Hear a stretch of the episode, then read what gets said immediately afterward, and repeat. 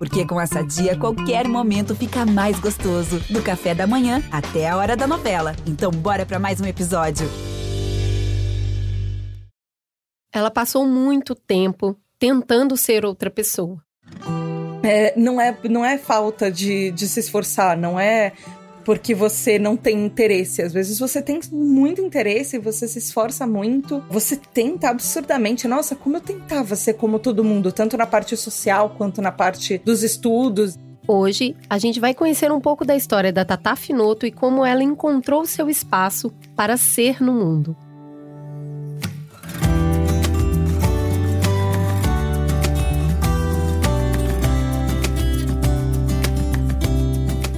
Como eu cuido de mim? Foi para responder essa pergunta que a gente criou esse espaço aqui, um podcast para conversar sobre saúde mental além do raso, partindo de múltiplas vivências, apresentando diferentes linhas de tratamento e explorando as nuances de viver e conviver com transtornos mentais.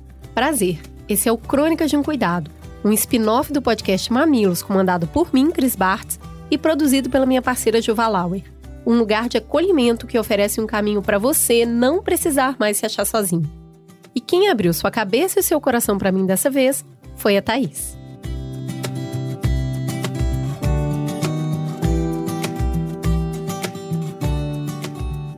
Thaís tem 37 anos, mora em São Paulo e trabalha como produtora de podcasts. E não é qualquer podcast, não.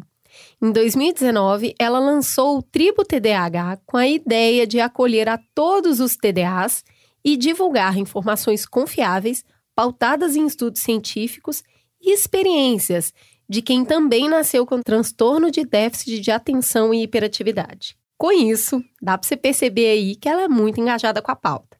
A Tatá, como ela gosta de ser chamada, é uma garota sorridente e charmosa. Ela tem uma fala rápida e ela gesticula empolgada enquanto conversa.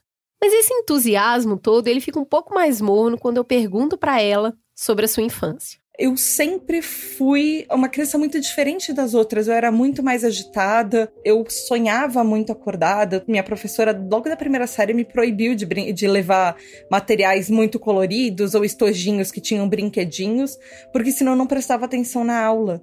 Então eu já era muito distraída, uh, ao invés de ficar prestando atenção na aula, eu ficava olhando para a janela que tinha o parquinho, aí eu ficava olhando os passarinhos, ou eu ficava olhando para a porta que tinha outras pessoas passando. Mas estudar nem era um desafio na época. A relação com os colegas é que provocava muito sofrimento. Foram anos de bullying na escola, é, precisar me esconder no banheiro feminino porque tinham meninos tentando bater em mim e jogando a minha mochila no lixo, porque eles não me entendiam, porque eu era diferente. Receber milhares de apelidos na escola pelas crianças que achavam que eu tinha uma doença contagiosa, se elas encostassem em mim, elas não podiam brincar comigo.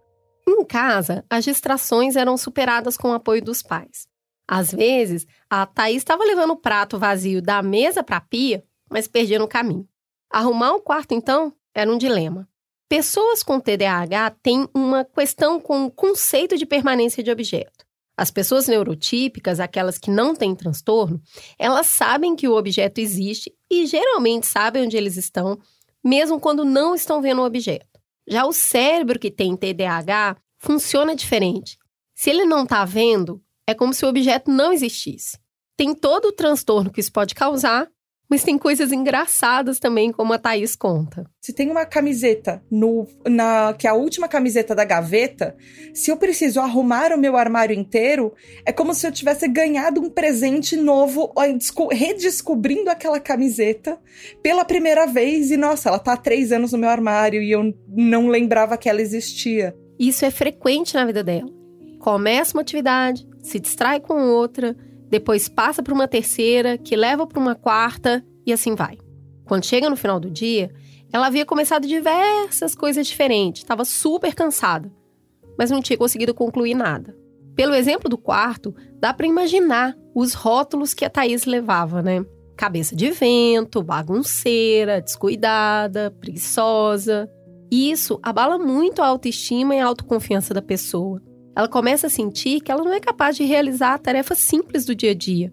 Isso causa muito sofrimento. Não é falta de, de se esforçar, não é porque você não tem interesse. Às vezes você tem muito interesse, você se esforça muito, você tenta absurdamente. Nossa, como eu tentava ser como todo mundo, tanto na parte social quanto na parte dos estudos. O TDAH é um transtorno que frequentemente vem associado com outros. E no caso da Thaís, ela desenvolveu depressão. E foi no meio de uma crise dessas que ela descobriu o TDAH, aos 24 anos. O seu irmão estava numa comunidade no Orkut sobre o assunto e resolveu perguntar para a mãe, que é neurologista, se ele era TDAH. A mãe respondeu que não. A Thaís é quem tinha o transtorno. Aquilo ali caiu como um balde de água na cabeça dela. Ela tinha transtorno de déficit de atenção e hiperatividade foi muito complicado. Eu tava no meio de uma crise de depressão, fazendo TCC. Eu tava começando a tomar é, antidepressivo, porque tava um momento muito difícil. E eu. Sabe aquela sensação de, ao mesmo tempo, agora tudo tem resposta pra. Poxa, uh, esconderam isso de mim a vida inteira? A minha vida inteira foi uma mentira? Porque não me contaram? Eu demorei muitos anos para entender o porquê. Mas passado o susto, a Thais entendeu as motivações dos seus pais para esconder o diagnóstico. Ainda hoje, pessoas que têm transtornos mentais carregam um forte estigma, mas no início dos anos 90 isso era muito pior. Fora que estudos, terapias, medicações e conversas sobre TDAH eram muito escassas. E claro, tem o fator do peso da maternidade. E tem todo aquele estigma que cai em cima das figuras parentais e principalmente das mães. De eu ser do jeito que eu era, eu ser uma criança agitada, eu ser uma criança que às vezes parecia que não prestava atenção no que as outras estavam falando e interrompia os outros. Que a minha mãe não tinha me dado educação suficiente para eu não ser assim. E eu sei que o peso familiar que isso recaiu sobre ela foi muito grande, principalmente porque é a especialidade clínica da minha mãe. Poxa, eu sou uma criança TDAH, eu era uma criança TDAH com uma mãe neurologista. Como que ela não me, entre todas as aspas, consertou? Depois do baque, a Thaís devorou tudo que ela achou pela frente sobre o assunto. E sente que quanto mais ela aprende sobre o TDAH, mais livre ela se sente no momento que eu comecei a estudar sobre isso, foi completamente libertador entender que eu sou desse jeito e até uma certa parte eu tenho controle, mas absolutamente todas as pessoas da sociedade têm um limite e têm defeitos, e esses são os meus. E esse, esses, esses são os meus limites, esses são a, até o ponto que eu consigo chegar. E eu não sou menos do que todo mundo por causa disso. Mas até entender isso, até me desculpar e desculpar a, a pequena Tata, a criança que eu fui, por todas as coisas que eu tentava ser quando eu era criança e tentava ser igual meus amigos e ser todo, igual todo mundo e pertencer a grupos que me excluíam, é pesado, mas é libertador ao mesmo tempo você poder olhar e depois se desculpar e entender que isso não é uma culpa. Aí muitas pessoas podem pensar, mas às vezes eu também esqueço coisas. Às vezes eu também sou impulsivo. Mas pensa, isso acontecer com altíssima frequência no seu dia a dia. Assim é com as pessoas TDAHs. Para os neurotípicos, é como se fosse uma garoa. Para o TDAH, é uma chuva torrencial. A Thaís, ela dá um exemplo da dimensão que se pode tomar. Eu, Tata, eu esqueço o horário de almoçar no mínimo uma vez por semana. Às vezes eu percebo que eu não almocei, eu tô em completo jejum e eu não comi nada às quatro ou cinco horas da tarde. E no mínimo uma vez por semana, não é de vez em quando eu fiz alguma coisa, é de vez em sempre. E às vezes esqueceu o celular dentro da geladeira e ficou três horas procurando onde estava o celular. Saber disso, conhecer as características do TDAH, permitiu a Thaís desenvolver alguns rituais para diminuir os esquecimentos vou tomar banho. Eu primeiro pego a toalha, depois eu vejo se a temperatura do, do chuveiro, é, do gás, tá na temperatura que eu preciso. Porque se eu não fizer isso no começo, eu vou sair do banho e ter que sair correndo molhada pelo apartamento inteiro, atravessar o apartamento inteiro sem a toalha. Então eu já começo pela toalha. Aí depois eu, eu passo shampoo, depois eu passo condicionador, depois eu, depois eu me ensalbou. Porque se eu não tiver uma sequência, em algum momento dessa etapa, eu vou parar e eu vou pensar: mas será que eu fiz isso? E aí eu tenho que começar tudo de novo. E é a mesma coisa, por exemplo, escovar os dentes. Se eu não lembrei que eu escovei os dentes, às vezes eu coloco pasta de novo para escovar. Antes de sair de casa, eu tenho uma lista mental de para lembrar se eu coloquei todas as peças de roupa para de repente não sair com sapato trocado ou com meia trocada ou com uma peça de roupa faltando. Então, eu tento me arrumar com antecedência. Por exemplo, eu tenho que sair de casa no dia seguinte e eu tenho um compromisso. Então, eu já deixo a chave do carro dentro da bolsa, eu já separo a minha bolsa, coloco os documentos, verifico os documentos se tá tudo lá. E às vezes, por exemplo, se eu tenho uma viagem, eu tenho uma lista escrita que eu uso sempre a mesma lista e vou riscando coisas. Essa distração toda some quando o TDAH entra em um estado de hiperfoco. Quando ele encontra um assunto ou uma atividade que o atrai. E aí, ele entra de cabeça e se perde ali. Costuma não responder aos chamados, perde totalmente a noção do tempo. Isso porque a bioquímica do cérebro do TDAH tem uma diferença no neurotransmissor da dopamina. Uma das coisas que a dopamina controla é a percepção de tempo. Às vezes eu não ouço, eu não percebo que tem alguém, às vezes se a pessoa fala, eu falo aham, aham, e esse aham significa informação não entrou, eu não entendi o que você falou, eu só falei aham para você parar de falar comigo porque eu estou concentrada em outra coisa, e se eu perder o foco já era. Já voltar para aquela fio da meada que, você, que eu perdi é, é muito difícil. Esse hiperfoco não é controlado. Às vezes, mesmo querendo fazer muito alguma atividade, a pessoa não consegue se focar. Mas se tem algo que estimula o cérebro TDAH, dando a ele uma sensação de recompensa rápida, ele pode hiperfocar. É a dopamina agindo no cérebro. Pessoas neurotípicas têm uma sensação boa de dever cumprido, mesmo quando faz uma atividade que ela não está muito afim de fazer. Aquela sensação de fui lá e fiz. Mas com o TDAH, isso acontece com muito menos frequência só quando ele está fazendo algo que realmente gosta. Sabendo disso, a Thaís se dirigiu profissionalmente para áreas que estimulam mais e que dão a sensação de recompensas em curto prazo. Ter essa sensação de recompensa, de às vezes são projetos mais curtos, por exemplo, antes de trabalhar como produtora de podcast, eu fiquei mais de 15 anos trabalhando em agência de publicidade e também em editora. São profissões que eu tinha recompensa rápida. Eu escrevia uma matéria, eu publicava, eu gravava um podcast e eu publico, eu, eu fazia uma campanha publicitária e eu apresentava. Então, projetos curtos, por exemplo, me estimulavam muito mais, me faziam, sempre me fizeram ficar é muito mais contente com o meu trabalho. A Thaís já foi demitida pouco tempo depois que contou sobre o TDAH. Ela já perdeu algumas amizades, já viu gente desacreditar do diagnóstico. Uma sociedade onde quem não é típico vai ser excluído. Agora, para uma mulher, isso tem um peso ainda maior, já que a sociedade designa a nós o papel de gestora da família, aquela que sabe o aniversário de todo mundo, que organiza as férias, arruma as malas, as contas da casa, as compras do supermercado, sabe de cor o número do calçado das crianças, que tira da geladeira o que está vencido, lembra os pais idosos para tomarem as medicações, não perde um prazo no trabalho. A contida, a que espera a sua vez, a que muitas vezes nem fala. Agora, o que, que acontece quando essa mulher sofre de desatenção e impulsividade? No mínimo, muito julgamento. Haja terapia. E foi isso que a Thaís fez desde cedo. A maior parte da minha vida eu passei é, fazendo acompanhamentos com psicólogas. Eu tive alta, depois eu voltava em outro período que estava mais difícil.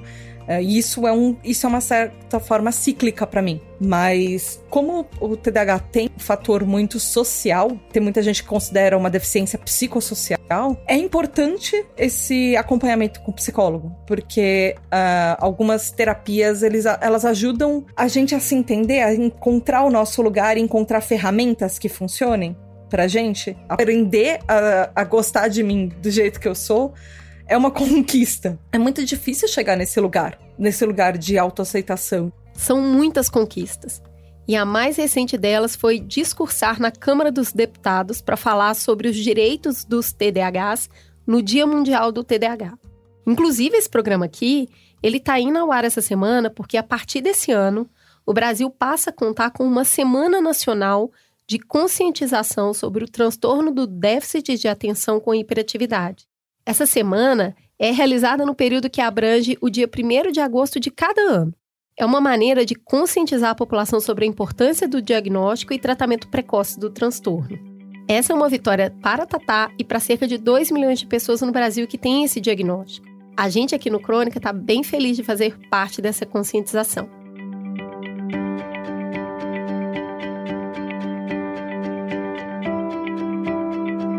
Conta para mim, você já passou por algo parecido com o que a Tatá vive? Ou você conhece alguém que enfrenta tudo isso? Eu quis contar essa história porque muitas pessoas não acreditam que o TDAH exista, ou mesmo que é uma invenção da indústria ou de pais que querem medicar os seus filhos para mantê-los sob controle. Esse distúrbio ainda gera muitas dúvidas, e é conversando sobre ele e ouvindo a história de pessoas que têm TDAH que a gente pode conhecer mais sobre a dimensão que o transtorno ocupa na vida das pessoas. Para completar esse nosso papo, eu quis conversar com a doutora Cleise Pereira Proa. Ela é neurologista do comportamento e desenvolvimento, especialista em TDAH e transtornos de aprendizagem em criança, adolescentes e adultos.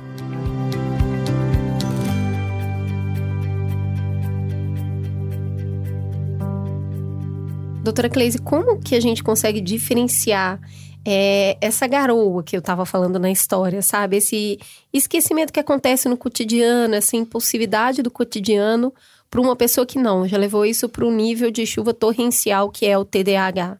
O que, que diferencia uma coisa da outra? Uma pergunta muito, muito interessante, porque de alguma forma, o que é esse naturalmente? O naturalmente aqui, eu vou dizer que se aproxima de algo que não é frequente, e que a pessoa pode controlar. Porque se alterar, se o rendimento daquela pessoa ficar aquém da capacidade dela, então esse naturalmente ele vai estar numa situação de prejuízo. E talvez aí possa se fazer é, algumas perguntas para esclarecer é, o quanto de esquecimento ela tem, o quanto de impulsividade ela manifesta. Porque o diagnóstico do TDAH é justa, cai justamente nisso, né? Com qual a frequência e qual a intensidade do comportamento que você tem em relação às outras pessoas da sua faixa etária, da tua é, que estão em paralelo com o, o, a sua maturidade e que podem apresentar ou não aquilo que, entre aspas, naturalmente você está apresentando e que por um acaso, né, por algo que você não consegue explicar, te prejudica. Então essa, essa é a grande questão TDAH. Agora, quem tem o TDAH, né? Quem tem é aquela pessoa que frequentemente apresenta alguns uh, comportamentos que está resumindo e não, não, se, não se aplica só a essas, a essas características de impulsividade, de agitação e de desatenção, mas todas as funções executivas, ou seja, organização, é, saber priorizar, é, autorregulação do comportamento, saber prever o que, tá, que, o que vai acontecer é, em relação àquilo que eu é, fizer ou falar. E essa, essas funções executivas, elas são primordiais para que eu possa realizar algo que seja da minha competência. Ou seja, são funções muito complexas. Ou seja, ela nem percebe que ela é esquecida, ela nem percebe que ela é desatenta, ela nem percebe que ela é impulsiva. Mas os resultados desses comportamentos, eles vão custar caro na vida dela. E isso vai torná-la, de certa forma, é, excluída de alguns ambientes, excluídas de algumas situações nas quais, se ela pudesse exercer toda a capacidade dela, ela, isso não aconteceria. Bem, a grande importância de um diagnóstico bem feito é a capacidade do profissional de tirar uma boa história, que a gente chama de anamnese, essa história de vida da pessoa, para saber se esses sintomas, essas, essa, esses sintomas de esquecimento, ou de impulsividade, ou de dispersão, ou de desorganização, se elas estão acontecendo de um tempo para cá, recente, ou se elas acontecem desde que a criança se conhece por gente. Desde que ela é criança, desde que ela é adolescente. Agora, a senhora falou que o TDAH não é emocional, mas ele é genético? Quais são as causas? Quais são os tipos? Sim, tem origem genética. E essa origem está incluída na teoria biomédica ou neurobiológica, que tem como causa, então, TDAH, imaturidade de função do lobo frontal, onde estão incluídas as funções executivas cerebrais, as quais estão incluídas, entre muitas outras, a atenção, a capacidade de manter uma atenção voluntária, a agitação, a hiperatividade, a possibilidade de eu inibir meus impulsos e organizar o meu comportamento, que a gente chama de autorregulação. Segundo o DSM-5, há três formas de apresentação do TDAH. Uma é o TDAH de apresentação desatenta, onde os sintomas de desatenção são mais é, vistos, são principalmente vistos. O TDAH de apresentação hiperativa, onde os sintomas de hiperatividade e agitação aparecem mais, e o TDAH de apresentação mista, onde todos os sintomas de desatenção e hiperatividade aparecem juntos. Mas eu não posso deixar de mencionar, além da teoria biomédica ou neurobiológica, a teoria histórico-cultural. Principalmente nos dias de hoje, onde ela está se sendo evidenciada e sendo verificada em múltiplos trabalhos, que são é, situações onde as crianças são expostas por muito tempo a telas, a tablets, a televisores, computadores e smartphones. E essa exposição por tempo prolongado ou a simples exposição é, por crianças pequenas vai prejudicar enormemente a futura capacidade de atenção e de é, regulação de impulso, regulação de comportamento, assim como o aumento da ansiedade e de agitação. Então, isso é algo que precisa ser visto, porque é também, apesar de não ser genética, mas é uma causa atual de comprometimento de, de funções de lobo frontal por uso excessivo de aparelhos. É importante ter atenção, né? Não existe causa genética que também não vai estar associada à questão cultural. Mas por que, que o TDA é chamado de transtorno psicossocial? O TDAH se relaciona intimamente com os prejuízos na qualidade de vida da pessoa. Crianças, por exemplo, na escola, elas sofrem a consequência de serem muitas vezes excluídas do grupo, de sofrerem bullying pelo comportamento, críticas constantes, reclamações para os pais, e com o tempo isso vai causando uma diminuição da autoestima, porque o comportamento inadequado, ele não tem uma origem numa maldade da criança, e ela percebe. Né? Quando ela é, se compara com os pares, as outras crianças, ela se sente inadequada e se sente aquém, mesmo que ela tenha uma inteligência normal, mesmo acima da média. Mas algo aí não encaixa. E a criança vai começando, né, isso a médio e longo prazo, a não confiar em si mesma, não acreditar nas suas potencialidades. Já o adulto jovem, ah, os prejuízos que o TDAH causa do ponto de vista psicossocial são muitos, né? porque as funções executivas e os processos atencionais, eles são primordiais para a realização de grande parte das tarefas que a gente realiza no dia a dia, né? Seja é, na escola, no colégio, na faculdade, no trabalho, no âmbito de relação social. Então, esses adultos, jovens e o adulto é, mais velho também apresentam comprometimentos no âmbito social, no âmbito interpessoal, no intrapessoal. Então, há uma redução das habilidades sociais. Aí eles podem até é, começar a apresentar comportamento antissocial. Esse déficit no desempenho acadêmico causa um, um prejuízo na capacidade dele de realização de um bom trabalho, no que se refere ao senso de organização, a capacidade dele concretizar projetos, de ele estruturar e planejar e conseguir dar conta daquilo que ele tem por meta. É, conflitos familiares, problemas de relacionamento conjugais são muito comuns. A pessoa que é hiperativa e tem uma característica de impulsividade, ela tende mais a ser infiel. Ou seja, adultos com TDAH têm um aumento de, de número de casamentos. Envolvimentos também em acidente de trânsito, em maior número e acidentes mais graves, muito mais multas, perda de carteira de habilitação.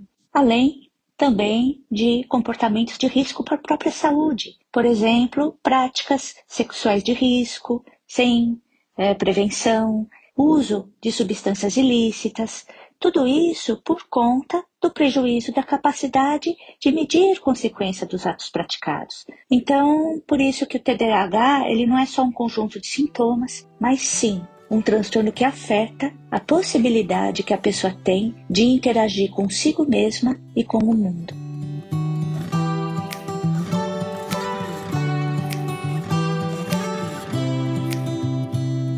Boa conversa hoje, hein? Eu senti que a gente avançou nesse tema. Eu agradeço a Thaís por me contar a sua história, a doutora Cleise por me ensinar e você por me ouvir. Se você quiser, você pode contar a sua história para mim. É só entrar no perfil mamilospod no Instagram. Lá nos destaques tem um formulário para você escrever a sua história.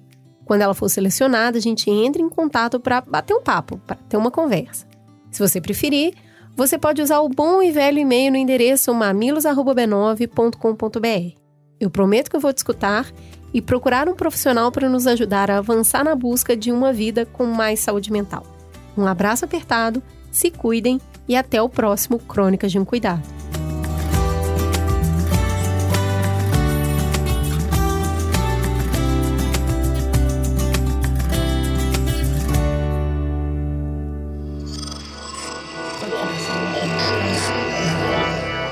Podcast é, é apresentado por b9.com.br.